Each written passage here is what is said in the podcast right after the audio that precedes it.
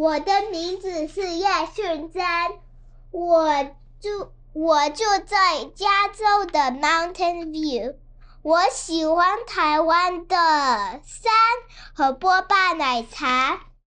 本集 Podcast 的录音时间是台湾时间二月十三日周一凌晨零点。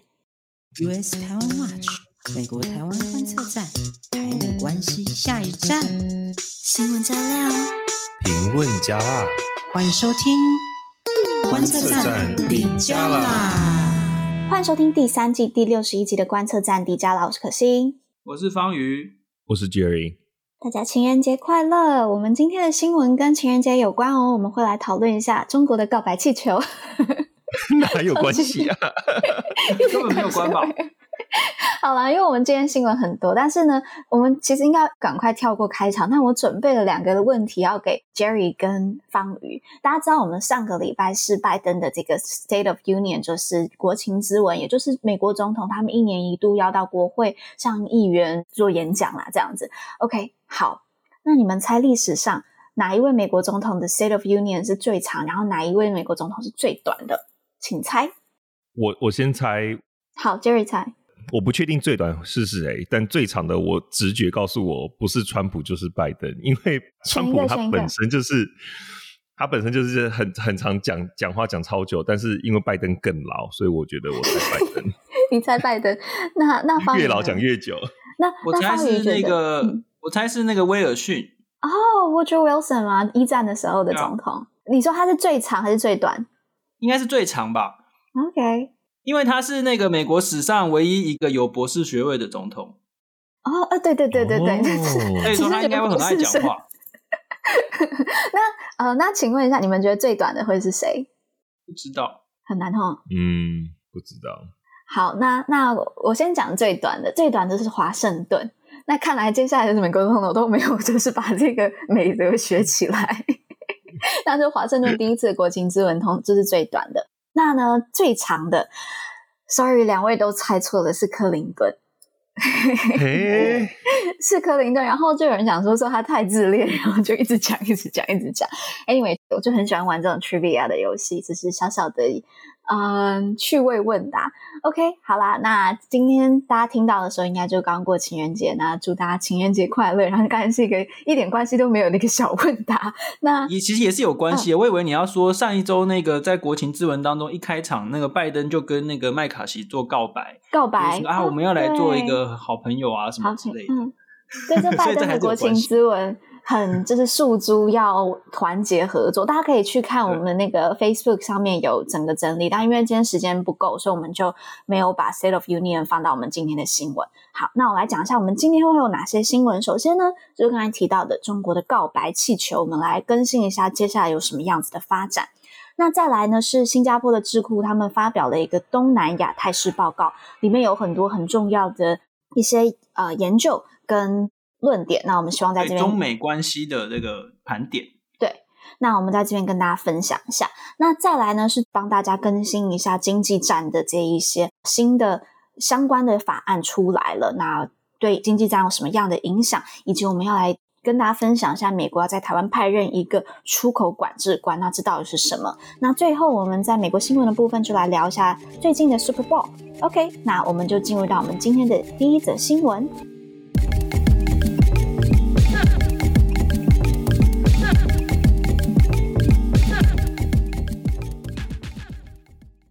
OK，好，那我想大家都知道，就这颗中国的告白气球已经被击落了嘛。那根据就是五角大厦还有 FBI 目前的这个海军潜水员，他们正在收集这个掉落的残骸。那残残骸收集完之后，会交给这个 FBI 去他们的实验室里面了解这个情报。那目前打捞到的这一些，主要都是漂浮在海面上的残骸，包括这个。就气球的外棚啊、电线，还有一些电子零件。那根据 FBI，就是其余的残骸，他们是沉落在这个海底里面，然后再加上天候的关系，所以需要一段时间才能完全打捞起来。所以呢，要找了解这样子的告白气球到底收集哪些资讯，还需要一段时间，所以大家可能要有点耐心一下。但有一件事情我觉得很重要的，就是五角大侠他们有提到。在国防部击落气球之后，他们马上，他们是用 immediately，就是呢，就有要求一通奥斯汀与这个魏凤和之间的这个加密电话，但是根据五角大厦，他们就是这个要求是被 decline 了。对啊，补充，魏凤和是那个中国的国防部长。哦，对对对，所以是对等的，对等的这样子的一个通话，但这样子这样不太对啊，是中国要跟美国告白，结果又不接人家电话，是什么回事呢？这个这个就是我我也是不知道，我也很想知道。那基本上现在就是啊，五角大厦就是被 decline 嘛。那五角大厦说他们也会持续的寻求联络管道，但其实不止在这颗告白气球，就现在在之前他们也一直在寻求跟中国联络管道，但是啊、呃，好像一直都搭不上线来嘛。那根据美国国防部，他们之后也有发布这个新闻，那他们就提到，就是这一个事件，其实中国至少是使用过四次这样子的类似的气球侵入美国的领空，两次是在那个川普时期，然后还有另外一次是在拜登时期。没有，是好像是三次在川普时期。川普，然后呢？对，然后呢？其实拜登时期去年的二月也有一次，一次是他们后来最近公布的。I see, I see。那其实这件事情它是一个全球性的一个问题，因为不只是有美国，在拉丁美洲、欧洲、东南亚、东亚、太平洋都有发现过这样子中国间谍气球，所以我们可以看到，就是美国就要正式的去回应嘛。那根据 Political 他们的报道，他们就呃，这个国务院的资深官员有提到，他们现在呢，就是拜登政府有针对那些参与间谍气球行动的这个中国机构。他们会寻找这样的惩罚的一个行动。那目前行政部门他们已经祭出了实体的制裁，把这六间跟气球相关的、气球生产相关的这个中国制造公司还有航太公司放到这个实体名单，也就是黑名单，禁止美国企业跟他们做生意。OK，好，那以上是行政部门的一些呃行动。那我们来看一下国会方面有哪些。那有请 Jerry。对。美国众议院呢，在二月九号呢，他就以四百一十九票比零，就是 unanimously，就是一致通过决议，一个 resolution，一个决议案，去谴责中国的行为，就是认定中国的间谍气球公然侵犯美国的主权。那我这边就来 quote 一下，就是众议院外交事务委员会的主席 Michael McCall，刚好也是我们德州的众议员。他简单来说，就是说他认为。中国现在他只懂得一件事情，就是武力，所以呢，未来这样的事情再次发生的话，我们也要用他们懂的方式来告诉他们我们的回应，嗯、就是要以武力回击的意思啦。嗯嗯嗯。那他说我们很重视和平，但是呢，如果你只听得懂武力的话，那就我们就会用这样的方式来回应你。那另外他也强调说，这个时候是我们。就是要 stand strong together 的时候，就是 against China，所以我们不能再内讧。就是他可能是要跟民主党的人呼吁，就是说，其实是一个团结起来的时刻。真的超团结，是一九比零，美国还没有那么团结过。对，至少在中国，因为美国国内议题非常的分歧嘛，两党。但是在中国，对中国的议题，目前尤其就是这个气球事件发生之后，我觉得这个应该是没有悬念、没有疑义的，就是大家都是站在同一阵线。嗯嗯嗯那与此同时，刚刚讲众议院，那参议院其实就后来也有举办了听证会，因为很多人都想要搞清楚，就是包括参议员，就是觉得说你要解释清楚，为什么五角大厦他后来就是飞到呃 South Carolina 那边才把它打下来，为什么不在就是 Alaska 那边就把它打下来？嗯、那后来官员就有提出解释说，他们其实是很早，他们在一月二十八号就有。Follow 到这颗气球了，然后就跟拜登禀报。那当时拜登也是说需要尽快击落，但是五角大厦是说，哎，修弹几雷，就是先不要。那原因是因为第一个是他们希望在海上击落，因为这样子比较好回收。如果在陆地上击落的话，就比较坏了。东西对。那为什么在阿拉斯加那边也有海？为什么不在那边击落？原因是因为那边太冷了。所以这个 recovery 的作业会花了非常多的时间，就那个 effort 会、oh. 会很大，就是会会非常困难。那像后来到另外一边，到了东岸，水比较浅，那阿拉斯加那边的那个海是非常深的，所以会很难。因为刚刚可心也讲到，很多东西是已经沉下去了，所以他们还要打捞，所以他们是有经过算。那由于他们很早就知道这颗气球从。在阿拉斯加那边就注意到，所以很多人说，那他是不是都情报收集光光？他说其实并没有，因为他们注意到之后，他就把重要的通讯的管道全部都关闭了，所以他们反而其实是在这一个过程中，他们也有反监控，就是想要看看那个气球它到底做了什么，做了什么事情。所以，嗯，他们并不担心重要情报被中国收集，因为他们就已经把它关闭了。对，嗯嗯嗯嗯。那很多人就也很好奇，我们那时候也上一集有讲说，那怎么知道是间谍气球呢？是因为后来他们也有派飞机，就是 fly by，然后呢就有拍下照片，然后就看到上面的设备绝对就是我们上次讲到 size 就不是一般的那种就是气象气球的 size。那他们飞过拍照之后才发现，哎、嗯，这个他们的 YouTube 侦察机就发现你这个不可能啊，你上面还有天线，很多天线，然后你还有。呃，solar panel 就是要补充电力，太阳能板这些东西都不会是气象气球的设备。那这个新闻爆出来之后呢，就是就在我们这颗新闻，这颗球的新闻，然后就在我们我们现在录音时间是美国的时间的星期天，然后就在美国时间的星期五呢，又有一个新的新闻被爆出来，就是一个 UFO，就是真的是 unidentified，因为现在不确，对，就是 UFO。就是不明物体啦，但是它不确定是不是气球，但是说是比我们上个星期击落的那个在更小。那它也就是经过阿拉斯加，然后呢，这一次他们好像就我不知道是什么原因，可能是因为已经请收完了，他这一次就直接把它打下来。嗯，应该是说他飞过阿拉斯加，但是呢，他最后呢是有经过加拿大领空，所以其实是有跟就是加拿大的总理 trudeau 就是联系，然后在他的同意之下，他们就。算是两国合力就在那边把它打下来，嗯嗯嗯、对。那目前详细情况还不确定，但是呢，就是又有另外一个被打下来这样子。那中国有要，就是中国有什么样子的行动吗？中国我们上次讲到嘛，不是就是一开始就一直反他就说对啊，就是否认啊，啊什么的。对，对，但是目前看起来中国好像也有展开报复的行动。我我再补充一下好了，在那个参议院听证会里面，其实一开始他们就是说，为什么一开始不想要张扬？因为很多人就说，为什么你不跟大家就是公诸于世，让大家美国民众知道？很多人就在猜测说，其实美国的情报行动也很频繁，就是你知道，美国也有在中国那边有部署很多东西，嗯嗯嗯，所以他们就是一个很微妙平衡，就不想要就是把这些东西弄得很难看。那果不其然呢，这一次中国现在就说了，在青岛，哎，他就是中国说，哎，我们也有发现一些好像是美国的东西。在我们这边飞来飞去的，就是在我们的港口那边哦。那他们现在就是中国也做是说，那他们要把它打下来。OK，, okay 这是目前的最新发展。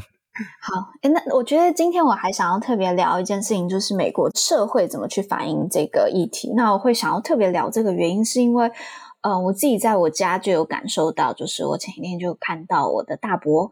跟他的女儿，我大伯是第一代嘛，女儿是第二代。然后第一代呢，就是长期受到中共的这一个 propaganda 影响，所以他其实还蛮中共同路人的。然后跟他的女儿现在大吵，因为就是他的女儿 就是第二代，所以他就是受美美国教育思想的，他就觉得怎么可以做这样的事，他很生气，然后觉得是中国就是侵犯美国的领土啊、主权等等等，然后。他们两个就在电话上面大吵，我从来没有看过我的堂姐会气成这个样子啊！就是坦白讲，就是以前就算知道，或是在他也有在了解一下政治议题，但是并不会到这么的气愤。那这次有点让我觉得哇，怎么这颗气球有这么大的一个影响？那当然看到家人这样吵，是不是很开心啊？但是就想要来讨论一下美国社会如何去应对。或是他们怎么去看待中国这颗气球？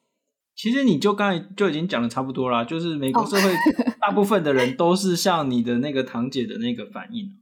嗯，对啊，因为刚才那个我们提到国会的那个就是众议院完全一致性通过的那个决议案嘛，它是定义它的它的里面的定义就很清楚，它定义说这是对美国的领土领空的公然的侵犯，而且是针对美国、嗯、美国本土。我考你们一下，嗯、刚才已经考我们了。美国历史上，美国历史上有几次发生领空或者是领土或者是领海遭到别的国家直接侵犯的？哦哦，很快的珍珠港一定是。对啊，这件事情就是对。然后还有还有还有什么？还有哪一次？九一一啊，太大太大的事件了。还有吗？对啊，没错，就是九一一啊。还有呢？还有哪一次？嗯，就过了，啊、没有了，就是这两次，就这一次吗？九一一，再下一次就是这一次。哦，那很大条哎，超级大条，所以国会国会才会有那种四一四百一十九比零的这种比数哦，他就定义了说，这是你就是中国针对美国本土的一个直接的侵犯。那你看前两次就是这么大条，珍珠港跟九一一，完全的改变了那个就世界局势。当然这一这一次不会，因为这次没有不是一个战争嘛。但是对民众来说，这是一个非常大的震撼。哦、然后你看那个新闻媒体报了那么久哦，像那第一代移民哦，就是受到中共的影响，这种在在美国其实比例应该不高了，不高吗？应该不高吧？就是就是顶多就是那些那些受到中共影响的那个 propaganda 人。嗯，你看那个时候九一一恐攻的时候，布希总统啊，他的那个支持度瞬间飙高到快九成呢，对，八九成呢，有没有？这个叫做 rally around the flag 嘛。对不对？这个哎，这个中文要怎么翻呢？聚集效应。聚集效应。对啊，所以所以其实现在这个对大家的震撼，当然是很很直接的啦。我补充一下，所谓的聚集效应啦，就是有重大事件发生的时候，你会看到领导者他的支持率就是瞬间冲高。那九一是一次，然后还有像是那个今年 COVID 的时候，COVID 一开始的时候可以看到川普的他的支持率也是有往上，虽然因为他之后。的一些行为就往下啦，但是只是确实是有看到就是聚集效应的。OK，解释一下。好，方宇请继续。没错，其实我觉得这这美国社会的反应呢，就是让气球飞，哈，大家就是就直接舆论一直烧。我觉得最有趣的是，我看到《纽约时报》有一篇报道，是报道从美国的盟友的角度去切入，就是他就去访问了一些东南亚国家，哦，怎么看这个气球事件？结果呢？这些东南亚国家的智库的一些研究员都说，嗯，蛮担心的。担心什么呢？担心美中关系变得更糟。因为你你看，从美国盟友的角度来看，他们其实不太愿意说啊，直接两个大国就这样吵起来，因为到最后可能自己就要马上的选边站。他们其实不太愿意看到这种事情发生。所以我觉得，从世界各国的角度来看，应该都是会担心啊，担心说啊。如果你看那个中国到底在搞什么，就是是 就是明明就是可以让关系和缓一点，却不要，就有点像有点这种感觉。嗯、这个礼拜刚好就是有一个新加坡的智库叫做东南亚研究所出了一篇报告，嗯、那我们请可心来这个帮大家介绍一下。OK，好，那这篇报告它的名字叫做《东南亚态势报告》，它调查东协十国一千三百名各领域的这个受访者。那他们有一个有趣的发现，就是中国还是东南亚最具影响力的国家，这包括经济影响力以及战略的影响力。但是呢，如果你去跟二零二二年跟二零二一年去相比，中国的影响力正在下滑。没有错哦，在。调查当中，其实有将近七成的人对中国的政治影响力感到忧心，就是他们承认中国影响力很高，但是他们对这个影响力同时是感到忧心的。那调查中当中也有问到，就是对于台海冲突的看法。那百分之四十三的人是相信台海冲突将破坏区域稳定，这个还蛮能够理解的。然后百分之二十八的人呢是担心东盟的国家会被迫选边站。然后呢，百分之十五的人认为中国跟台湾的合作可能就会受到影响。嗯、然后最后呢，有这个很奇妙，就是有九趴的人认为东盟可能会从这个产业链向东南亚转移这件事情上面获得利益。嗯嗯嗯，那还有个我觉得很有趣的一个问题，就是问说说，如果要选边站的话，美中你要选哪一边？整个东协他们选中国的比率比例是从四十三趴降到三十八点九趴，那选美国的比例呢是从五十七趴上升到六十一趴，所以换句话说，美中的这个差距是正在扩大的。对，但是呃，我们来聚焦一些国家好了，就是可以看出有些有趣的发展。那先从柬埔寨开始。去年呢的调查有百分之八十一趴是说要选中国，但是今年直接跳水变成二十六，大概二十七趴左右了。也太少了吧？到底发生什么事情？对，我我知道柬埔寨，他就是之前跟中国呃。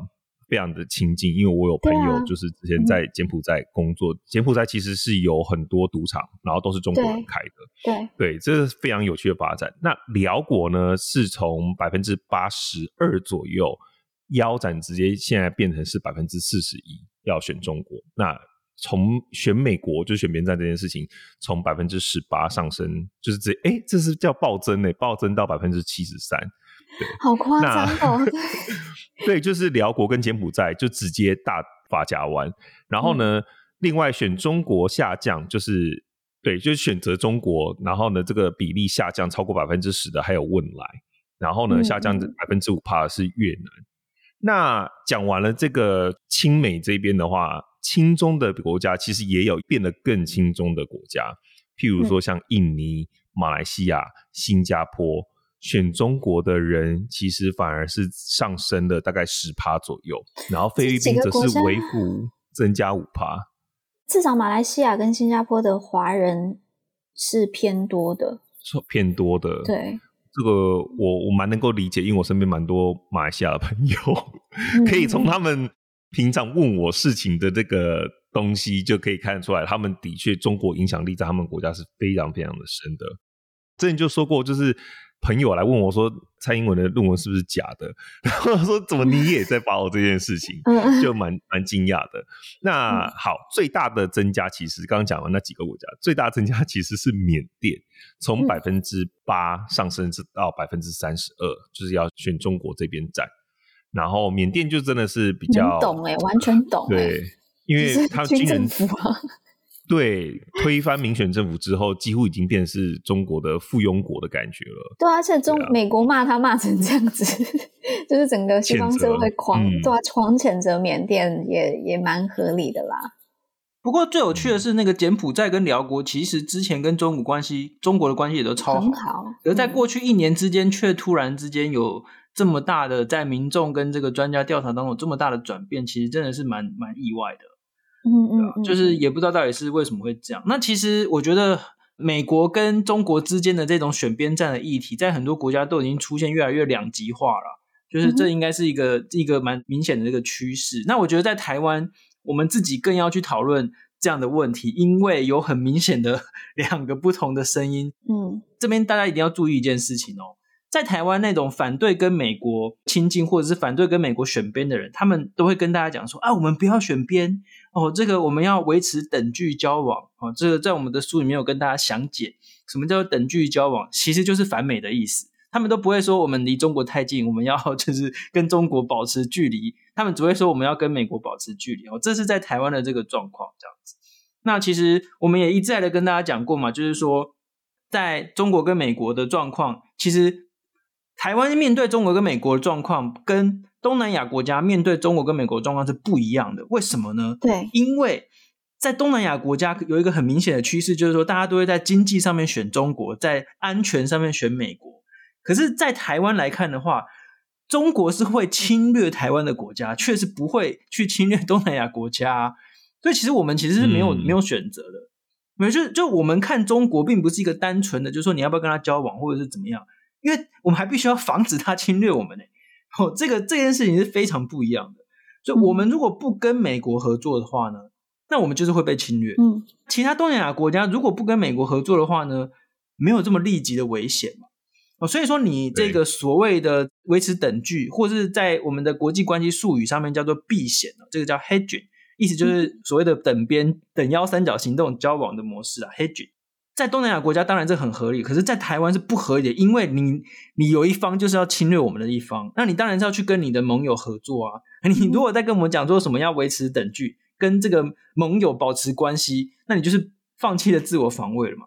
对。那除了这个，我们讲完了这个在政治上或者这个外交上的这个同盟关系之后呢，其实，在中国跟美国之间的经济战是加剧的哦。我们来看一下那个美国国会最新的发展。没错，好，那我们就进入到我们的第二节新闻来讨讨论一下经济战的最新发展。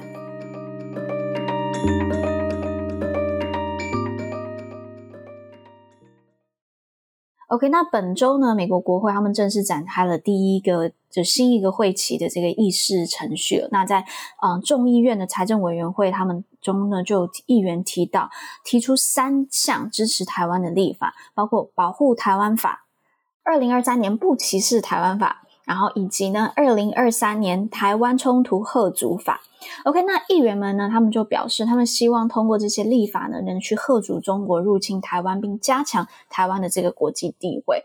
那呃，金应玉就是其中一个议员，然后还有这个葛林 L Green，他们提出这个刚才提到很白话的这个不歧视台湾法案。那这个内容，它就是呼吁美国的政府要支持台湾加入国际货币基金，然后参与 IMF 有关台湾经济与金融政策的定期的监管活动，然后还提供台湾民众在 IMF 工作的机会，让台湾呢接受 IMF 的这个技术援助跟培训。对，那除了这个呃刚才说的不歧视台湾法，就是要帮助台湾加入跟这个国际货币相关组织的这个呃的这些活动。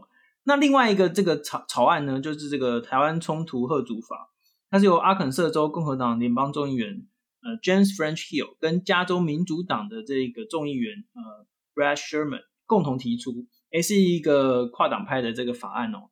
那其实这个是延续了这个 Sherman 上一届就有提出同样的立法，因为一届国会就是重新上任之后，这些过去的立法没有没有成功通过的，都要再重来一遍嘛。所以你看，哎这个又在卷土重来。嗯它的内容是什么？它内容是要求美国财政部在中国如果一旦入侵台湾的时候呢，那美国财政部就要把中国高层领导人的资产全部公开。哦，因为大家在美国都有很多资产嘛，哦、可能也藏了很多家人啊之类的，就是、这个、就跟俄罗斯制裁的那个手法很像。嗯嗯，没有错。对，那还有另外一个是这个呃编号 HR 八零三的这个叫保护台湾法，这个是由 Oklahoma。的这个联邦众议员 Frank Lucas 他所提出来，他的内容是说，如果中国侵略台湾的话呢，他又要求财政部哦、联准会还有证券交易委员会呢，就是要把中国排除在这个 G twenty 二十国集团，还有这个国际清算银行啊、金融稳定委员会等国际金融体系之外。所以我们可以很明显的看到，就是说他们已经有国会议员在为就是所谓的制裁行动做准备。我就说，假设万一。中国真的使用武力的话呢，那美国在有哪些武器可以用？就是说要在中国呃，就是要制裁他们这样子。那我觉得还有另外一个跟我们现在最切身相关的一个法案哦，是反经济胁迫草案。这个草案对我们来讲，我觉得是最直接相关的哦，因为跟反制中国随便拿这个经济产品来制裁别人，就是威胁别人，这个很有关系。这个是由美国民主党参议员呃 Christopher Coons。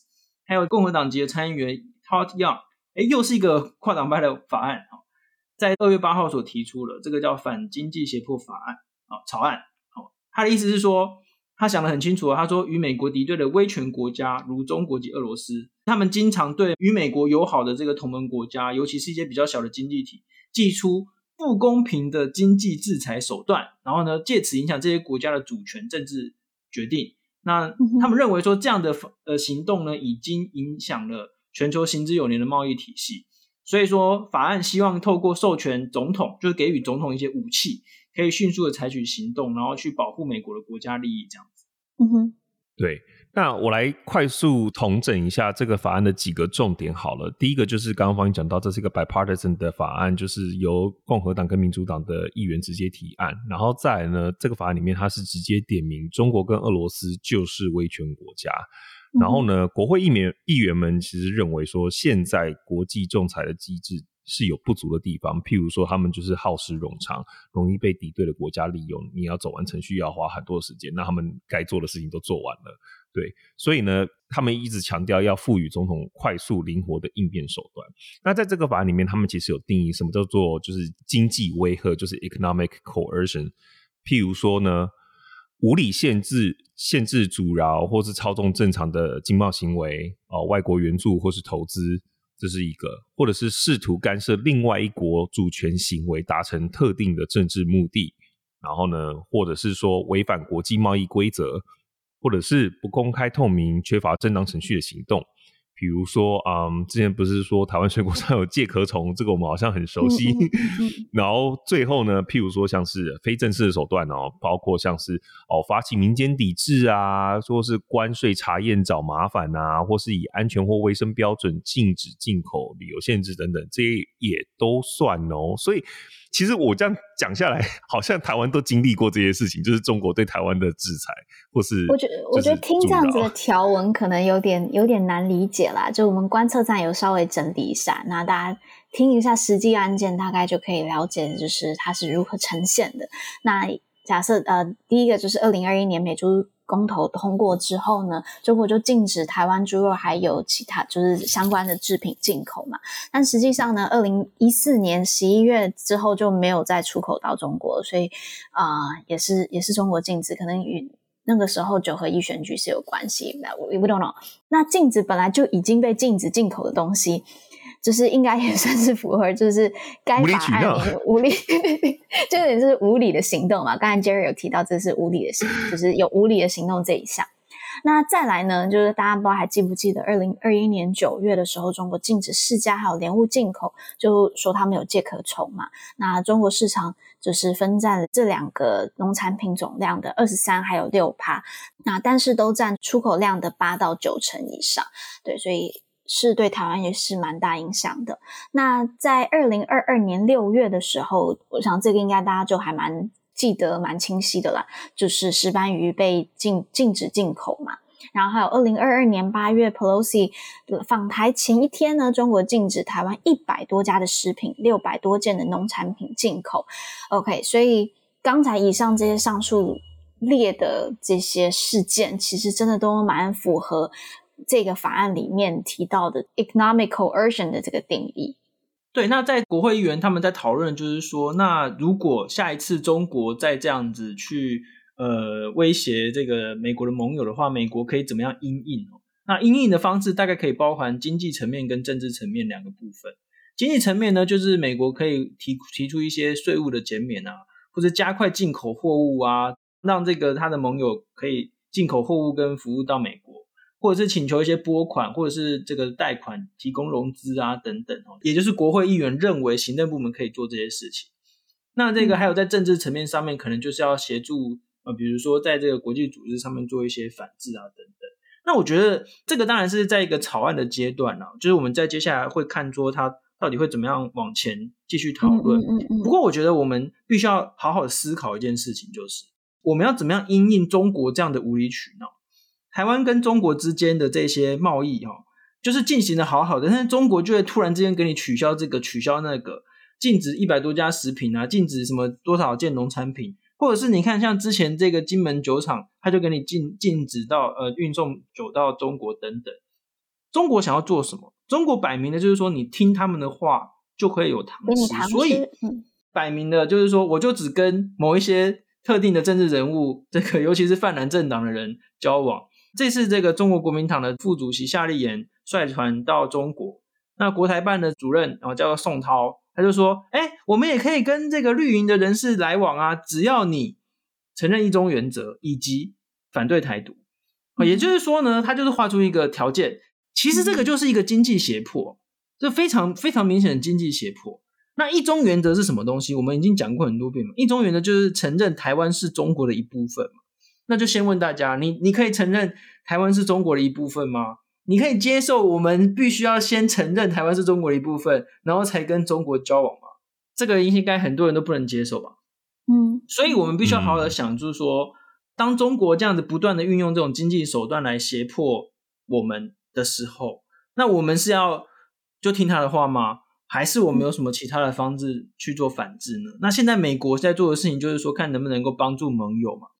那我们自己呢？我觉得我们自己的这个态度是非常重要的。嗯，我想要知道的是，台湾现在农农委会或是相关的就是政策有哪些啊？通常啊，一项产品被人家莫名其妙的禁掉之后呢，我们我们政府可以做的事情有几个嘛？第一个当然是寻求所谓的正规管道，就例如说在 WTO 提出诉愿嘛。那这个需要的这个时间蛮久的，这个但但但这个是一定会做。那第二个呢，就是我们国内自己要先把那个市场给消化掉，也就是说，之前比如说之前这个石斑鱼被禁掉之后呢，所以赶快农委会去协调说，那是不是哪一些管道可以帮忙去销售石斑鱼？哦，这个必须要尽可能的帮助农民哦，就是找到呃替代的市场。那在之前呢，这个世家哦、莲雾啊等等被中国禁掉之后呢，那就赶快去开拓像是日本哦，就是这些外销的市场。但是这当然是没有办法完全的取代，因为你看，对这个世家，我们的世家有四分之一的世家全部都是外销，百分之八十到百分之九十以上是卖到中国，所以这个是量非常的大，我们不可能完全的取代嘛。当然还必须要搭配一些像补贴啊这些政策，就是协助那些农民跟生产者渡过难关了。那当然最基本的还是不能够太依赖中国，不能够太依赖任何的单一市场，所以这些都是政府需要去好好做事情的地方。嗯，我觉得真的是蛮挑战的啦，因为真的，也需要去辅助这一些各个的呃个体户，或是协助他们如何去啊、扩拓展他们的市场，这真的是蛮不容易的一件事情。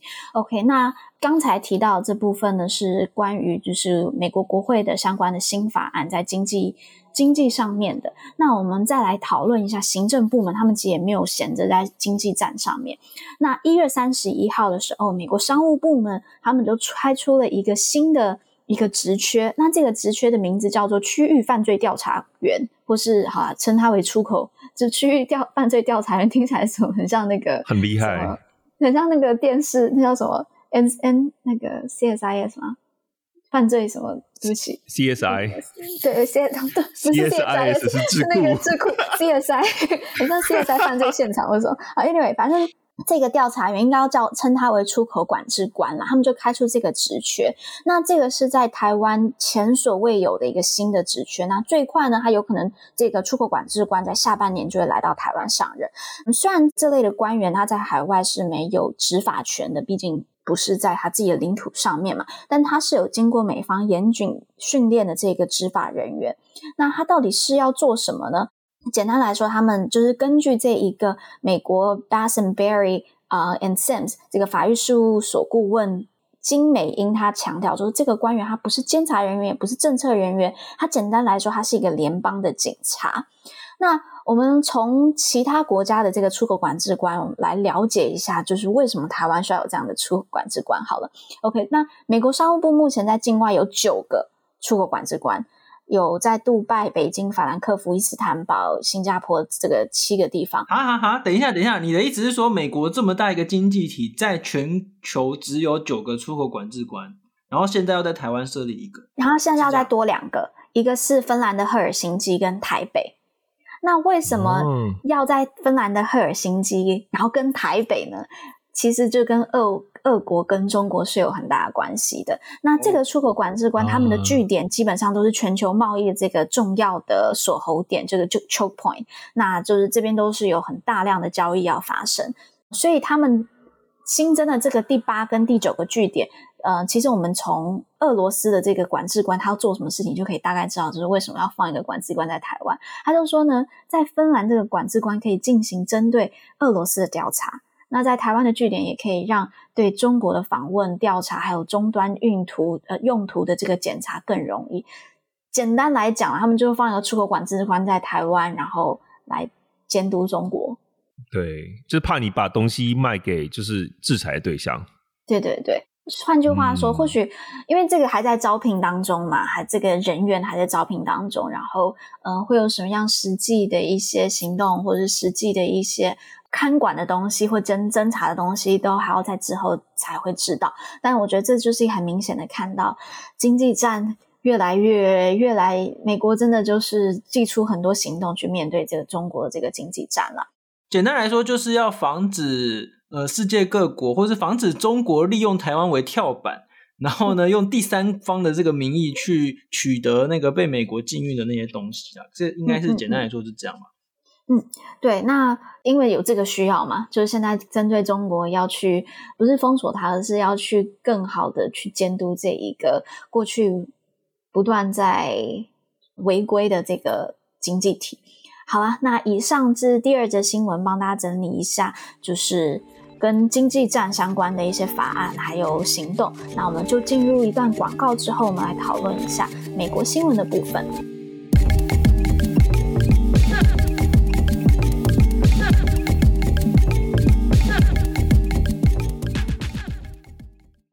国会是反映你我声音的地方，但我们该怎么接触或是参与立法院的讨论呢？那你一定要认识 OGP。OGP 是由世界民主国家组成的开放政府伙伴联盟 （Open Government Partnership），以透明、参与、课责、涵容四项核心精神定义政府与公民社会关系。台湾立法院在二零二零年五月决议通过开放国会行动方案，循 OGP 模式与精神，提升透明化与公民参与的程度。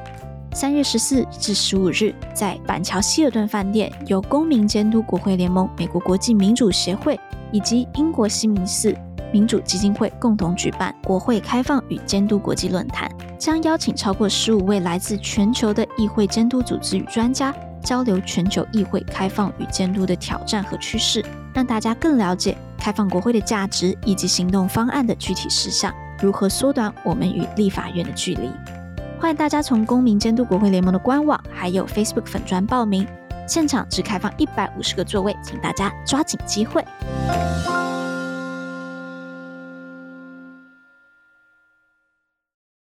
好，美国新闻呢，大概就我们今天就来讨论一下轻松一点，就是 Super Bowl，就是美国的这个超级杯，不知道大家有没有在看？方宇跟 Jerry 有在看吗？我只看就是 Half Time，哦，就是演唱会的部分。对对对，演唱会的部分。嗯嗯嗯，因为我们前面的新闻其实讲的还蛮硬的，那我们这边就轻松一点好了。我觉得我想要来聊一下，就是你们过去在看 Super Bowl 的时候。你们觉得美国人是怎么看 Super Bowl 的？我觉得就是疯掉，就是疯了。对，我对 Super Bowl 一点兴趣都没有，从来没有会看那个 football，但是就被我的家人就是拉过去说，你要来美国，你不能不知道，你不能不看 Super Bowl，它就是一个美国文化的一个很重要、很重要、很重要的一部分。然后我就在那边看，我就看看看，就是除了看大家在那边撞来撞去以外，就是满满的 commercial 啊，就是超级多、超级多的广告。我想就说，就是好啦，这这这 commercial capitalism 也算是美国文化的一部分。先跟这大家简介一下哦，就是说这个超级杯哦，就是美国最受欢迎、最多人看以及创造最多收入、最多钱的职业运动，就是美式足球哦。而且它的那个收视率跟观众群是远远的胜过其他。呃，三项呃，这个呃职业运动，北美有四大职业运动，就是美式足球、篮球、棒球、篮球，还有曲棍球。足球是这个等于是独霸，然后独霸。嗯，我觉得最有趣的是，假设大家有机会去美国留学、游学、打工、工作等等，这个是美国文化的一部分。你如果不看 football 的话呢？嗯、哦，对了，by the way。美国的 football 是指这个美式足球，不是 soccer。但是 对，但是在全球的 football 其实是 soccer，然后就是全全球范围最多人看的是 soccer，然后就是也是叫 football 了哦。但是在就是你在其他国家讲 football，大家会觉得就是足球，就是就是不是就是足球，不是美式足球。对对对。但是在美国的 football 就是美式足球，对。我刚到美国的时候，你会就是非常不习惯，因为你跟人家聊天的时候，大家大家就一定会聊美式足球跟大学篮球，美式足球的这个规则啊，什么就是如果你要搞清楚之后，你其实会觉得蛮有趣的，就是说他的那个要怎么传球啊，或者什么。不过他真的是蛮暴力的一个活动，真的很暴力。有一部电影大家可以去看，叫做那个震荡效应吧，没错，就在讲就是一个黑人的法医。非裔法医，然后如何找出就是美式足球其实是一个非常可 可怕吗？其实真的很暴力，很暴力，然后是会对每一个足球员未来造成很大很大的心理还有生理的影响的，所以很多的足球员他们在很年轻就就就过世了。或者是说，因为你知道美式足球它要一直不断的冲撞嘛，其实前阵子就发生了一个足球员，就是好像就是 NFL 的 player，然后他就是在一场比赛里面就直接倒下来，然后他们当时是决定直接终止比赛，因为他们要一直冲撞，很多足球员都会直接。有脑震荡，就是常常会被脑震荡，然后甚至是退休之后就会有很多的后遗症，然后甚至很多人会有那种情绪的问题，嗯、然后后来就有研究指出，就是真的跟他们脑部受到的损伤有关系，所以很对，所以有些人他们退休之后其实蛮多身体上的问题，不过他们也真的是赚了非常多的钱。嗯、然后刚刚方云讲到大学。我在念书的时候，我们学校也是啊，就是尤其是那种越南方的州啊，传统的州，就是大家会很疯。嗯、我们学校看足球赛的传统是，大家都不能坐下来哦，就是看通常足球赛通常都可能是四四五个小时。对，它的传统的意义是在于说，就是过去曾经发生过，就是有场上的足球员。就是受伤，然后呢，临时没有替补的人，然后这时候呢，就问说有谁能够下来帮他，然后所有人都站起来，就是说我可以帮忙，可以帮忙，就是我可以成为那个第十二个人这样子。然后呢，自此之后就变成我们学校的传统，就是每个人都要，就是好像每个人都要成为那第十二个人，每个人都要随时准备好要下场帮忙，所以我们都不能坐下来。嗯、我觉得疯掉，我去看过一次之后就觉得好，我体验过一次，那就就这样子好了。对。刚才 Jerry 有提到，就是美式足球它的影响很大很大很大很大嘛，然后我就来，我们就来用数据来跟大家分享它影响多大。OK，去年或者是二零二二年的时候，就是非美式足球，然后收视率最高的是 State of Union，就是刚才提到那个国情之文，那大概是，哦、嗯，其我蛮惊讶，就是国情咨文有这么多人看，有这么多人看，对，那他的他的这个数字是四千万。四千万的美美国人当时正在看，那呃，今年好像是再低一点啦。OK，那如果呢，你就是去掉就是非体育节目的话。最高最高的收视率是这个，就是 Macy，就每年在感恩节的时候，美美纽约的这个 Macy 百货，他们会有这个 parade 游行，游行，嗯，很可爱的那个气球游行，又是气球，还有就是会有很多很可爱的气球游行。那呃，它的收看数字大概是两千两百万，去年的时候，嗯，那你们猜去年超级杯的这个比赛有多少人看？如果 State of Union 是四千万。然后 Macy 是两千两百万，你们觉得 NBC 有多少？六千，再高再高再高，你太小看了，再高再高，有一亿人看呢。美国就四四四亿多嘛，四亿多人口，所以就四个人就有一个人在看呢，真的是超疯狂的。对，所以那我最近又看到一篇文章，我觉得是还蛮有趣，可以跟大家分享一下。他是在 CNN，然后一个 anal analyst 他写的一个文章，那他就认为呢，其实美式足球在现在美国非常分裂的状态下面的时候，它是一个很好的 unify 大家的一个一个运动项式。那他就提到提到啊，就是如果你去分用 Google Search 去分析，就是红州跟蓝州的这一个搜寻方式，你会发现，例如 Grammy 格莱美奖、奥斯卡奖，你会发现，诶，红州跟蓝州都会有，就是共和党州跟民主党州，他们会有一些，譬如说。红州都就完全不看 Grammy，然后就是也不看 Oscar，然后兰州就会看很多很多这样。但他发现、嗯、都自由派的人在看的东西，对自由派的在，就还会有红州跟兰州之间的一个区别。但是很有趣的是，Super Bowl 完全没有这个现象，就是在不管是红州或是兰州看 Super Bowl 的人都是差不多的比例，就是他们搜寻啊，不过是搜寻 Super Bowl 的行为是差不多的。所以他就说：“哎，从这样的角度，有可能可以推测出来，就是在真的就是在 football，在美式足球上面，真的是一个美国非常呃大家热爱的一个运动。然后有机会是这是跨党派的，但我现在又发现了有新的东西也是大家跨党派的，那就是中国，就是气球，中国气球，我们又找到新的一个了。OK，好啦，那。”呃，我很很希望大家可以来跟我们聊聊，就是如果你在美国的话，你有没有在看美式足球？那我不在台湾的朋友通常不是看美式足球，大家最就是就跟 Jerry 一样，最期待的就是在那个中半场休息的时候的中场，中场休息的那个的秀。然后这次是邀请蕾哈娜嘛。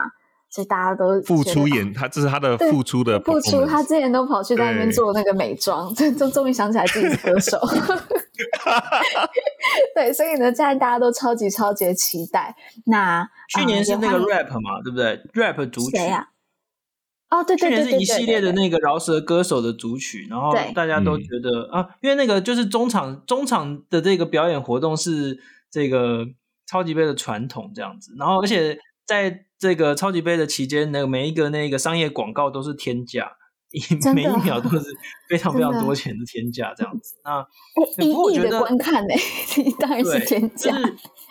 我觉得对对我们来说，我们可以认真思考一件事情，就是说美国的这整个职业运动的体系这么的发达，哦，就是其实除了这个资本主义的力量，就是说大家去追求那个钱之外呢，我觉得还有一个很重要，就是说在美国可以感受到大家从小到大，我觉得。那种真心的投入体育赛事，不管是去打球，或者是去训练，或者是去看比赛这件事情，我觉得是体育市场庞大的一个原因呐。就是说，你要从小到大，大家可以去支持，它是个家庭活动。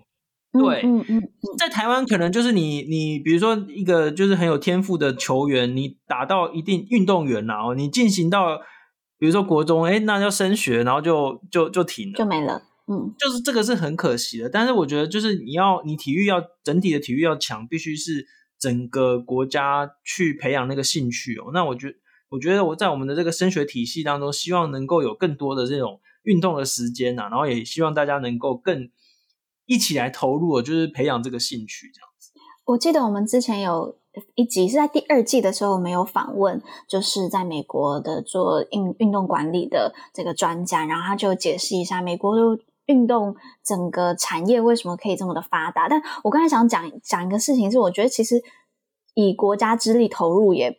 我觉得要看什么样子的方式去投入，因为美国是真的是自由市场的方式嘛，去就是你看得出来是整个文化面上面都是支持运动。那中国现在也是以国家之力去投入运动赛事，你们看他们直接买球员，然后 直接重点培养，但我觉得这样就有点失去掉运动真正的意义。我觉得这是很值得我们大家来讨论的啦。然后我觉得台湾现在也朝着多元发展、适性发展这样子更好的一个教育品质去迈进的时候。那运动在我们的教育体系还有文化文化层面有什么样的角色？我觉得真的很值得我们大家一起来讨论，也参考一下美国。那欢迎大家来跟我们留言分享你看 Super Bowl 啊、呃，还有对于台湾运动未来的这个想法。